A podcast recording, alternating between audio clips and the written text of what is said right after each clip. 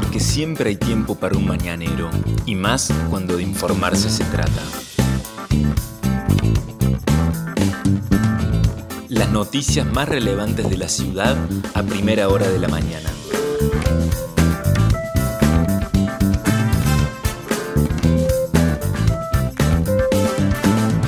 Hola, buenos días Río Cuarto.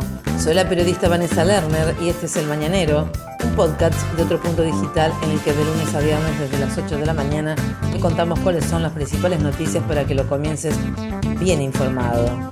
Este jueves 16 de septiembre de 2021, la mañana se inicia en la ciudad de Río Cuarto con un cielo despejado, el sol salió a las 7 y cuarto y se pondrá a las 19 y 10. La temperatura primera hora es de 10 grados con una sensación térmica de 9 grados una décima.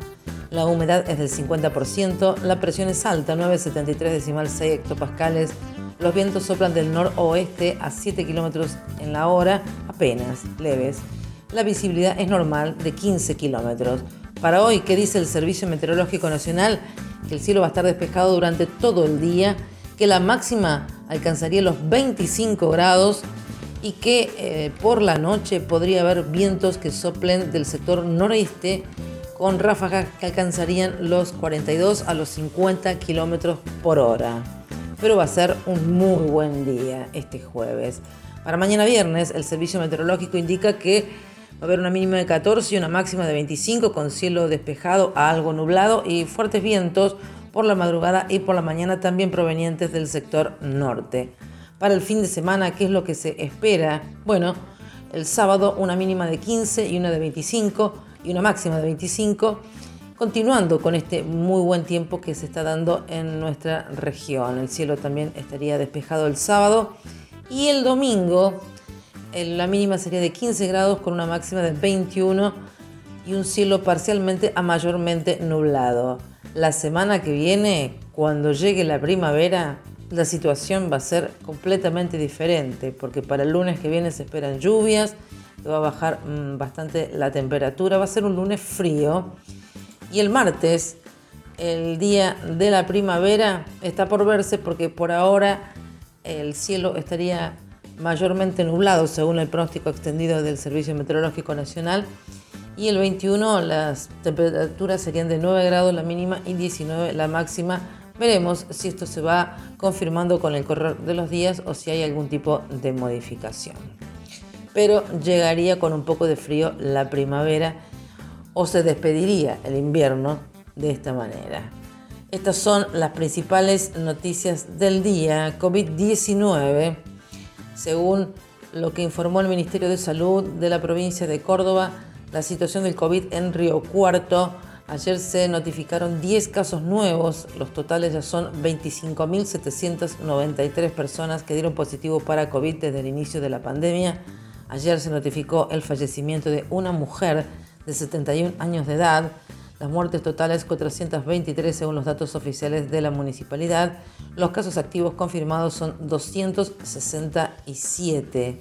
Con respecto al operativo Identificar, se realiza hoy por la mañana de 8 a 11 horas en la vecinal Jardín Norte, ubicada en Omahuacas 2405, esquina 17 de octubre, y por la tarde de 14.30 a 17.30 horas en la Plaza Roca, allí en la esquina de Buenos Aires y Vélez Recuerden que también sigue funcionando el centro de testeos de la provincia, ubicado en el Galpón Blanco del Andino, de lunes a sábados de 9 a 18 horas. Con respecto a la vacunación, Recuerden que pueden asistir al Polideportivo Municipal número 2 de lunes a viernes de 8 a 12, de 8 a 12 horas sin turno las personas mayores de 18 años que no hayan recibido la primera dosis. Y también pueden acercarse sin turno a recibir la segunda dosis las personas embarazadas y las puérperas de hasta 45 días. Y con respecto a la vacunación, recordemos que se están colocando esta semana casi 5.000 mm, segundas dosis de distintas vacunas. Ayer se estuvieron aplicando dosis de, segundas dosis de Sinopharm. También eh, se estuvieron colocando segundo componente de Sputnik B. Hoy se van a colocar 109 segundas dosis de Moderna a menores de 18 años y se aguarda que eh, en cualquier momento estén llegando a Río Cuarto las primeras vacunas Pfizer que ya se están distribuyendo por la Argentina y que eh, ya han llegado un lote a la provincia de Córdoba. Seguimos con los datos del COVID porque la provincia de Córdoba informó ayer 296 casos nuevos, 296 casos nuevos y 9 fallecimientos, 6 hombres y 3 mujeres. Las muertes totales en la provincia 6.860. Sigue bajando la ocupación de las camas de terapia intensiva con pacientes críticos con COVID. Está en el 8,6% la ocupación con respecto al total de camas que hay en la provincia. Y ayer el Ministerio de Salud de la provincia eh, informó que no se notificaron nuevos casos de variante Delta en la provincia de Córdoba. Hasta la fecha se han detectado en total 133 casos de COVID-19 correspondientes a la variante Delta. Tampoco se informaron nuevas internaciones. Con respecto al país, ayer Argentina informó 2.510 nuevos casos confirmados y 153 fallecimientos de 88 hombres y 65 mujeres. Las muertes totales, 113.969 personas son las que han perdido la vida desde el comienzo de la pandemia en la Argentina. Y mientras los números cada vez son más alentadores en cuanto a la cantidad de personas vacunadas en la Argentina y la llegada de más y más vacunas a nuestro país, la baja ocupación de camas de terapia intensiva. Mientras tanto, en la jornada de ayer, la Argentina estuvo en vilo porque se produjo una muy fuerte crisis política en el gobierno nacional.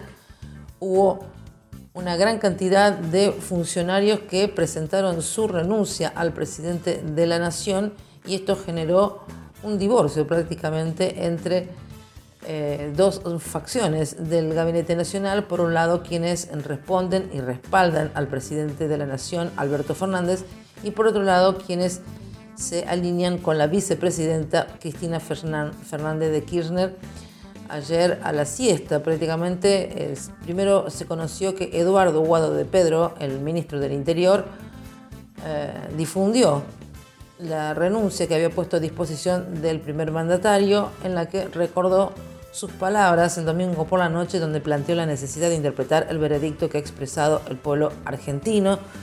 También se conoció que habían puesto a disposición sus renuncias el ministro de Ciencia y Tecnología, Roberto Salvareza, Martín Soria, ministro de Justicia, Jorge Ferraresi, de Desarrollo Territorial y Hábitat, la directora del PAMI, Luana Volnovich, la directora ejecutiva de ANSES, Fernanda Raberta, la secretaria de Comercio Interior, Paula Español, pero también el ministro de Ambiente, Juan Camandier, el presidente de la Autoridad de Cuenca, Matanza del Riachuelo, Acumar, Martín Sabatella, la presidenta del INADI, Victoria Donda, y también el ministro de Cultura, Tristán Bauer. Todos ellos pusieron a disposición entonces sus renuncias.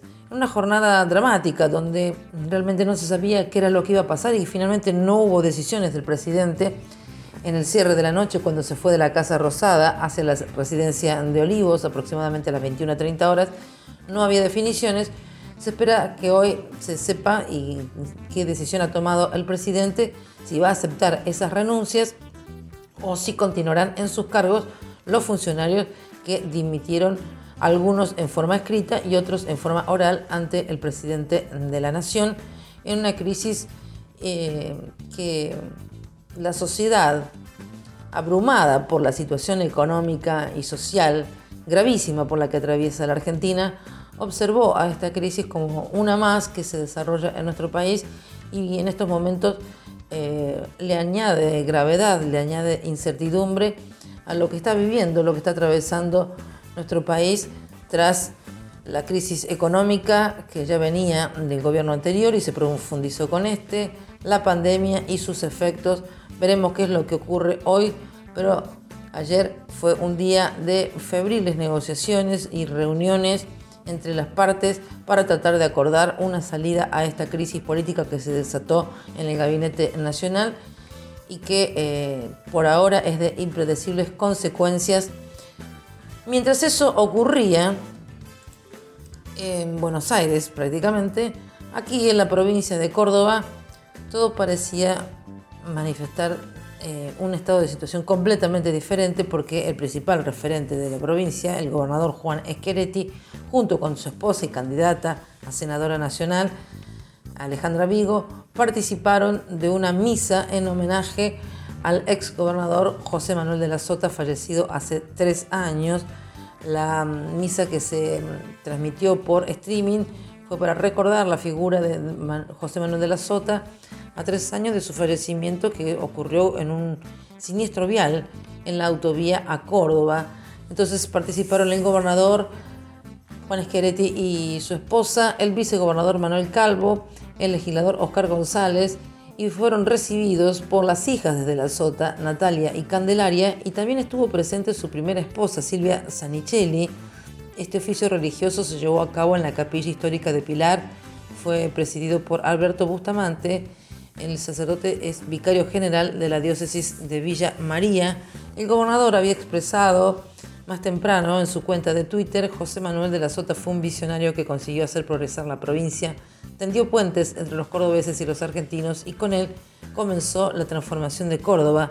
En un nuevo aniversario de su fallecimiento lo recuerdo como un gran amigo y un compañero. Luego de la misa, Esqueretti dijo José Manuel fue un estadista y recordarlo aquí en esta capilla donde acampó Belgrano y donde el brigadier general Juan Bautista Busto fue designado jefe del Estado Mayor del Ejército del Norte nos conmueve aún más. Vamos con más información que tiene que ver con eh, un hecho que ocurrió en la jornada de ayer en el aeroclub de nuestra ciudad, porque allí se quemó una avioneta producto de que estaban realizando unos trabajos en el lugar, en uno de los galpones, y entonces eh, allí se produjo el incendio de una de estas eh, avionetas que se utilizan para fumigación.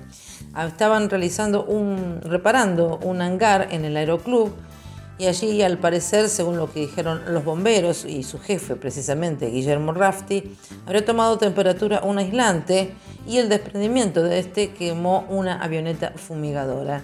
Al lugar concurrieron tres dotaciones de bomberos voluntarios y pudieron extinguir el incendio. Mientras tanto, ayer se produjo un hecho de tensión en un procedimiento de desalojo en el Boulevard Roca. Ayer por la media mañana y hacia el mediodía, en una vieja casona que está ubicada en el Boulevard Roca al 400, que tiene 16 habitaciones, cocina y patio y que era ocupada por unas 20 personas. Bueno, le llegó la orden de desalojo del lugar y con una importante y quizás excesiva presencia de policías en el lugar, les ordenaron a estas personas que se retiraran de inmediato y los desalojaron de esa casona. El procedimiento fue de la magnitud que, tal magnitud que, tuvieron que interrumpir el tránsito en algunas de las calles que están circundantes allí porque, eh, bueno, hubo una gran cantidad de personas que se juntó en el lugar. Los que vivían allí dijeron que no tenían un contrato de alquiler, pero que hacían un aporte mensual que se destinaba a gastos comunes.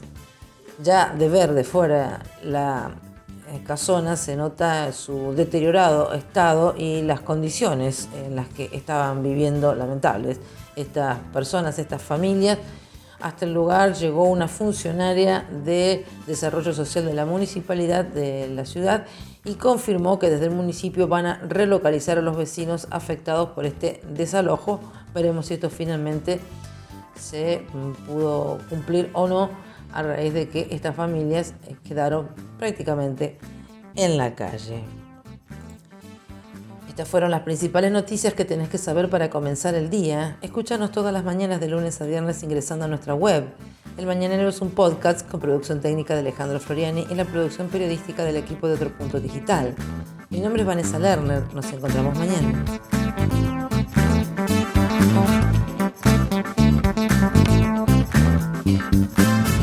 Esto fue El Mañanero, un podcast de Otro Punto con la producción periodística de Vanessa Lerner.